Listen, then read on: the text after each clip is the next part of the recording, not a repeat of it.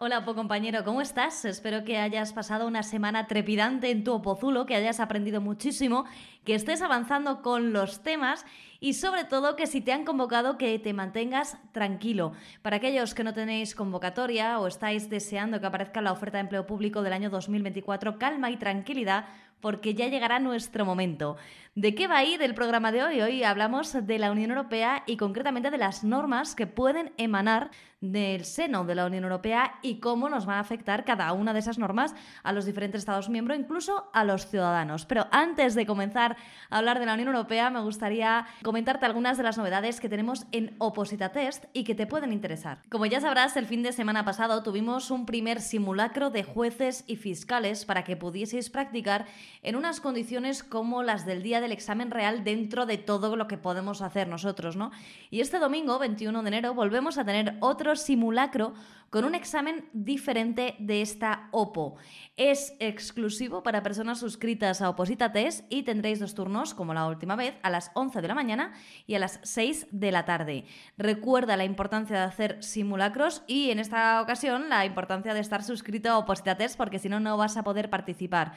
Los que estéis para jueces y fiscales, ya sabemos que, bueno, pues estáis muy nerviosos, tenéis un temario muy amplio, hay muchísimo que saber, muchísimo que, a lo que hacer frente y por eso desde Opositates pues creemos que una de las formas más agradables o mejor dicho menos malas de pasar toda esta temporada es haciendo simulacros que te permitan saber cuál es tu conocimiento con respecto al examen al que te vas a enfrentar y que te pongas en esa situación en la que bueno pues no puedes mirar nada y tienes que hacerlo. Claro siempre y cuando lo hagas en condiciones reales. No vale mirar absolutamente nada por otro lado, también me dirijo a aquellos que estéis para ayudantes de instituciones penitenciarias y tenéis que recordar que, como ya os dijimos, para las personas suscritas a esta oposición, también tenemos preparado un simulacro el día 28 de enero. Y te adelanto que va a pasar por aquí alguien que si estás opositando ayudantes de instituciones penitenciarias te va a dar unos consejos estupendos. Ahora sí, ponte el cinturón que arrancamos a dar nuestro particular viaje por la Unión Europea. Bienvenidos a este nuevo episodio de Objetivo Oposiciones, el podcast para ayudarte a conseguir tu plaza.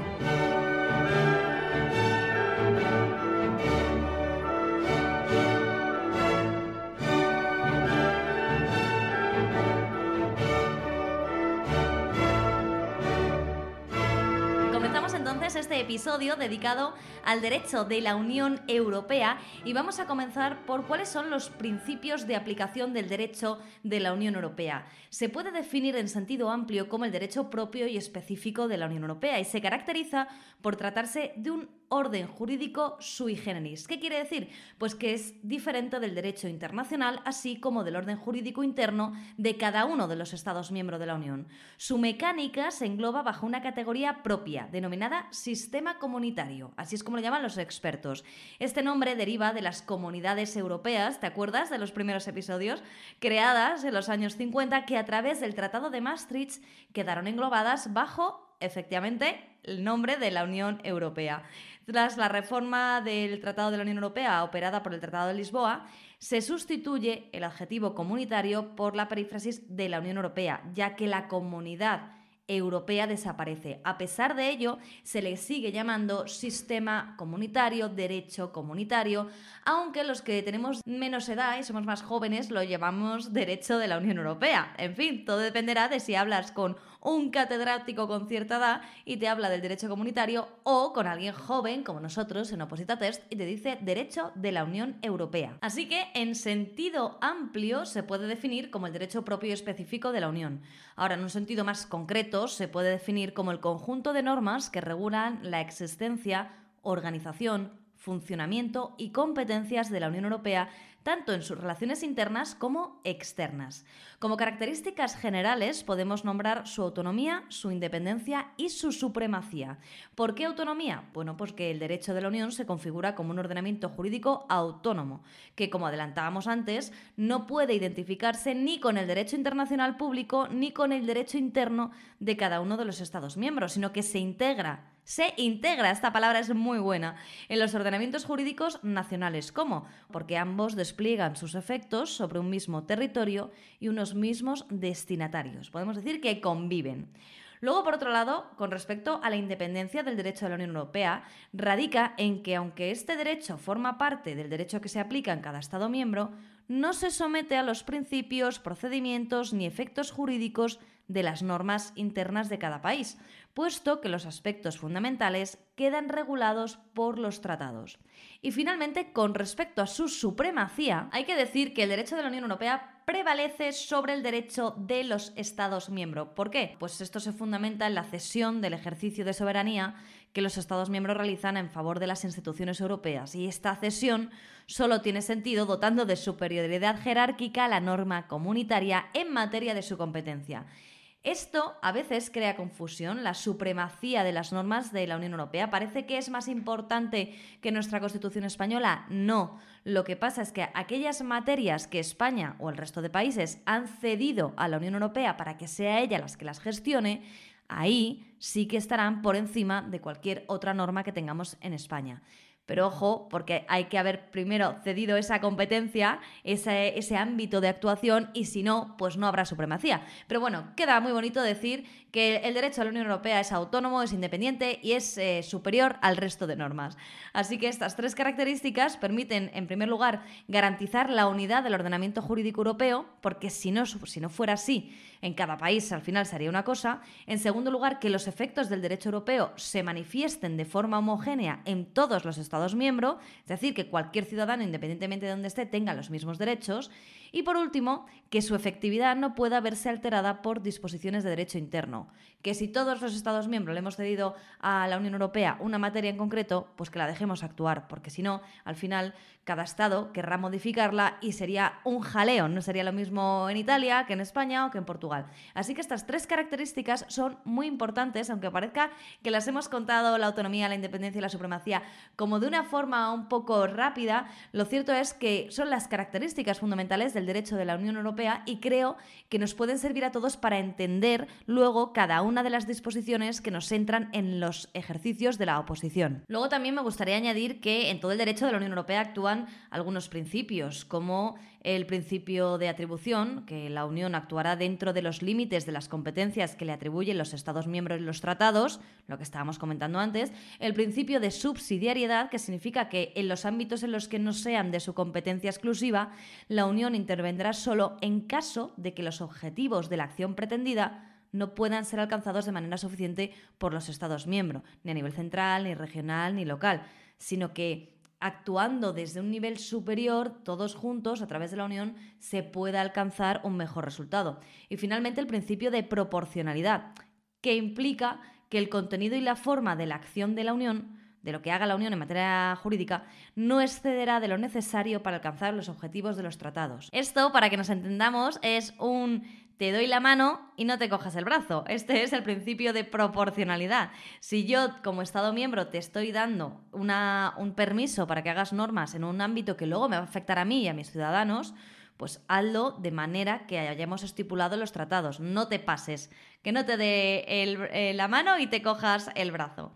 Y ahora vamos a ver un poco la relación eh, que crea bastante confusión entre el derecho de la Unión Europea y los ordenamientos jurídicos internos, que ya la hemos ido esbozando, mientras estábamos explicando todo esto, pero que creo que puede ser interesante que lo tengamos todos muy claro para que luego no dudemos entre una directiva, un reglamento y cada una de las disposiciones normativas que emanan de la Unión Europea. Ten en cuenta que en muchas ocasiones, aunque todo esté muy clarito en el papel, en la práctica pueden darse conflictos entre las disposiciones de la Unión Europea y las disposiciones de uno de sus Estados miembros. Yo creo que para que nos entendamos mejor vamos a poner siempre el ejemplo del caso de España. Bueno, pues ¿Qué ha pasado? Que el Tribunal de Justicia de la Unión Europea ha tenido que establecer una serie de principios que permitan la resolución de esos conflictos y que regulen de manera correcta y armónica las relaciones entre el derecho de la Unión Europea y el derecho interno. Son fundamentalmente dos. Podríamos hablar de muchos más, pero estamos aquí para hacer un buen resumen, una buena, podemos llamar Unión Europea clase todo seguido, que nos sirva a todos para luego estudiar mejor lo que de verdad nos entra en, las oposiciones. Así que eh, vamos a hablar de dos, el principio de primacía y el de efecto directo, que se complementan con otros, con el de seguridad jurídica, interpretación conforme y responsabilidad patrimonial de los Estados. Comenzando por el principio de primacía, es una característica del ordenamiento de la Unión Europea dirigida especialmente a los jueces nacionales, a los jueces españoles, y supone esencialmente que en caso de conflicto entre una norma de la Unión Europea y una norma de derecho español, el juez español tiene que aplicar la de la Unión Europea y dejar inaplicada la nacional. Este principio, que fue declarado por primera vez en la sentencia Costa Barra Enel de 1964, no implica que el derecho nacional se anule o se derogue, pero sí que su carácter obligatorio quede suspendido. Por otro lado, respecto al alcance de este principio hay que destacar que se predica respecto de la totalidad del derecho de la Unión Europea, tanto del derecho originario como del derivado, y luego que la primacía actúa sobre toda norma interna, cualquiera que sea su rango, incluso frente a una norma de alto rango. Esto es y vuelvo a repetir, en materias competencia de la Unión Europea. El otro principio de efecto directo o útil del derecho de la Unión Europea mm, requiere que hagamos una, una explicación terminológica entre aplicabilidad directa y efecto directo. La aplicabilidad directa del derecho de la Unión Europea supone que dichas normas eh, las que son directamente aplicables, no necesitan de ninguna medida europea o nacional para desplegar sus efectos, de modo que se trata de, podríamos llamarlas, normas autosuficientes. Una vez que salen de la Unión Europea, las tenemos que cumplir todos. En consecuencia, generan por sí mismas derechos y obligaciones que sus destinatarios pueden invocar, es decir, aunque en España no sea muy famosa una norma que provenga de la Unión Europea, si estaba implementada, si es una norma de aplicabilidad directa, puedes decir que esa norma te protege a ti como ciudadano. Por otra parte, el efecto directo significa que cuando se cumplen ciertas condiciones, normas que no tienen esa aplicabilidad directa pueden también generar derechos y ser invocadas ante los tribunales nacionales. Por ello, en la actualidad aunque se mantiene la distinción, la mayor parte de la doctrina de los expertos en todo esto considera que ambos principios son complementarios e inseparables. Establecido un poco todo esto que nos permita ya ver cuáles son esos principios, vamos a hablar del principio de seguridad jurídica, porque desde 1985 el Tribunal de Justicia de la Unión Europea ha declarado que la obligación del juez nacional de inaplicar una norma interna en caso de contradicción con una europea no es más que un parche, una solución transitoria, provisional. ¿Por qué? Porque en virtud de este principio de seguridad jurídica, ese Estado que lo tenga mal tiene la obligación de eliminar de su ordenamiento la norma contraria a el derecho de la Unión Europea. Es que no podemos estar todos los días, mm, los jueces no pueden estar todos los días diciendo es que esta norma de la Unión Europea dice blanco y en, en mi Estado dice negro, porque es que entonces no podrían trabajar. Luego está el principio de interpretación conforme, que mm, proviene de que cuando una norma nacional sea susceptible de diversas interpretaciones, unas contrarias al derecho de la Unión y otras ajustadas al derecho de la Unión, el juez habrá de realizar la interpretación que resulte conforme con el derecho de la Unión. Y luego, por último, tenemos el principio de responsabilidad patrimonial del Estado incumplidor. Esto de responsabilidad patrimonial también lo tenemos en derecho administrativo interno, ¿eh? así que te sonará. Este principio está específicamente indicado para las directivas de las que ahora hablaremos. Así que si un Estado no transpone, integra, o como lo quieras llamar en su ordenamiento, una directiva, el ciudadano sí que puede reclamar a ese Estado incumplidor el abono de una indemnización como consecuencia de la responsabilidad en que ha incurrido por su actuación deficiente. Entonces, si hay algún Estado que no haya hecho su trabajo y haya esa directiva la haya integrado en su ordenamiento y un ciudadano se da cuenta, le afecta, ahí podría recibir una indemnización. ¿Por qué? Porque es el Estado el que tenía que haber cumplido con la Unión Europea, no el ciudadano. Así que bueno, esos son algunos de los principios que operan en el derecho de la Unión Europea. Y te preguntarás, ¿Cómo se hila todo esto con el derecho español? Bueno, pues es el artículo 93 de la Constitución española el que establece las reglas esenciales que posibilitan jurídicamente la incorporación de España a la Unión Europea. Y atendiendo a la recepción del derecho de la Unión, es preciso distinguir entre derecho originario y derecho derivado. Con respecto al derecho originario, el artículo 96 de la Constitución establece que los tratados internacionales válidamente celebrados por España se incorporan al ordenamiento interno una vez que hayan sido publicados oficialmente por España. De acuerdo con esto, tanto la celebración de un tratado de adhesión, por el que además se asumía la totalidad del derecho de la Unión Europea como de cualquier tratado modificativo posterior, requiere autorización de las Cortes mediante una ley orgánica y su publicación en el BOE, pasando a formar parte del derecho aplicable en España. ¿Y qué pasa con el derecho derivado? Bueno, pues que en un Estado descentralizado como en el nuestro, en el que coexisten distintas administraciones, eh, como son la Administración General del Estado, las de las comunidades autónomas, pues aquí dependerá un poco de la materia de la que se trate, de la que, bueno, pues ¿por qué? Porque el Tribunal Constitucional, nuestro Tribunal Constitucional, ha dicho que la constatación del hecho de que la determinación del órgano que en cada Estado miembro sea competente para la ejecución y el desarrollo del derecho de la Unión Europea constituye un asunto de orden exclusivamente interno.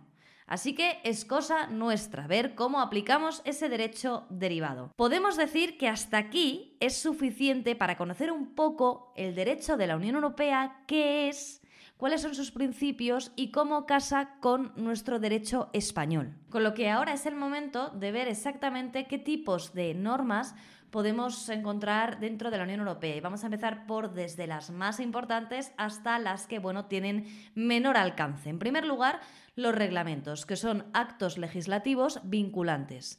Vinculantes para todos y deben aplicarse en su integridad en toda la Unión Europea. Por ejemplo, cuando el reglamento de la Unión Europea sobre la supresión de las tarifas de itinerancia en la Unión Europea expiró en 2022, el Parlamento y el Consejo adoptaron un nuevo reglamento tanto para mejorar la claridad del anterior como para garantizar que se aplique un enfoque común sobre las tarifas de itinerancia durante los 10 años siguientes. Estamos hablando del roaming, roaming, el roaming, vamos, lo que te cobraban cuando te ibas a otro país de la Unión Europea y ahora ya no. Así que eh, los reglamentos son importantísimos en el conjunto de la Unión. Por otro lado, tenemos las directivas que hemos mencionado antes, que son actos legislativos en los cuales se establecen objetivos que todos los países de la Unión Europea deben cumplir. Sin embargo, corresponde a cada país elaborar su propia ley sobre cómo alcanzar esos objetivos. Un ejemplo de esto puede ser, por ejemplo, aquellas, eh, aquellas normas, aquellas disposiciones en materia de protección de datos. Hay una directiva, en realidad hay varias directivas sobre protección de datos, y aquí ha significado una ley de protección de datos o también la directiva de la Unión Europea sobre plásticos de un solo uso. En tercer lugar, tendríamos las decisiones, que son vinculantes para aquellos a quienes se dirigen. Es decir, están destinadas normalmente a un destinatario en concreto un país de la Unión Europea o una empresa y son directamente aplicables. Por ejemplo, el Consejo publicó una decisión por la que autorizaba a Croacia a adoptar el euro el 1 de enero de 2023 y eso era solo para Croacia, no vale para ningún otro país. Lo mismo pasaría con una empresa.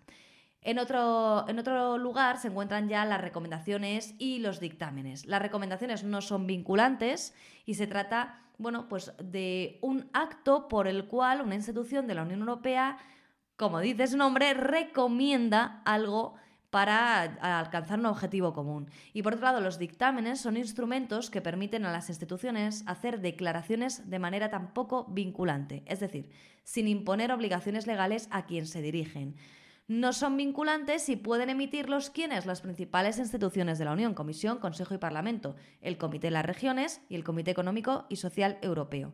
Mientras se elabora esta legislación, que como te digo no es vinculante, con lo cual para nosotros, para los españoles, es un poco chocante, los comités emiten dictámenes desde su propio punto de vista, regional, económico y social.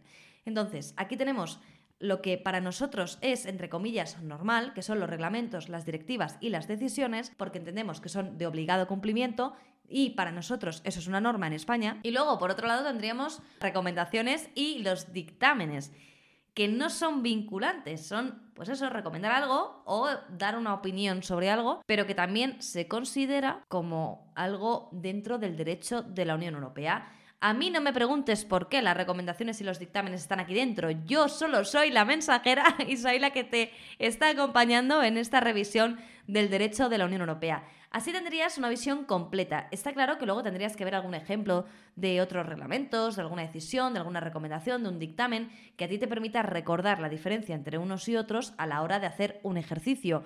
Y por supuesto, desde mi punto de vista como opositora, la clave está en saber qué es exactamente el derecho de la Unión Europea y cómo se integra en nuestro ordenamiento jurídico español, cómo podemos convivir con un derecho de la Unión Europea y un derecho eh, interno nuestro. Así que esta creo que es la clave para que luego podamos entender todas las normas que emanan de la Unión Europea. Y ya te digo que la palabra clave es la competencia, pues no van a legislar los dos sobre lo mismo. La Unión Europea se encarga de unas cosas y España se encarga de otras propias suyas.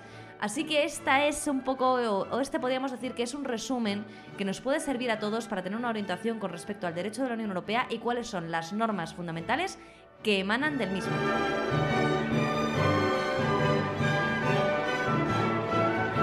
Esperamos que te haya resultado interesante este repaso jurídico de la Unión Europea que te permita enfrentarte a tus apuntes, si es que te entra esta parte de la Unión Europea en tu temario, que te permita enfrentarte a tus apuntes de otra manera, ya con un conocimiento bueno básico sobre el derecho de la Unión. Nadie nos pide que seamos expertos, pero sí por lo menos el entenderlo para poder hacer frente a un test o un ejercicio de desarrollo con cierta coherencia y que parezca que sí, ¿por qué no? Que somos expertos. Te mando un saludo enorme, que tengas muchísima suerte en tu opozulo esta semana. Si tienes tu examen cerca, que lo que tengas suerte es en sacarte tu plaza por fin.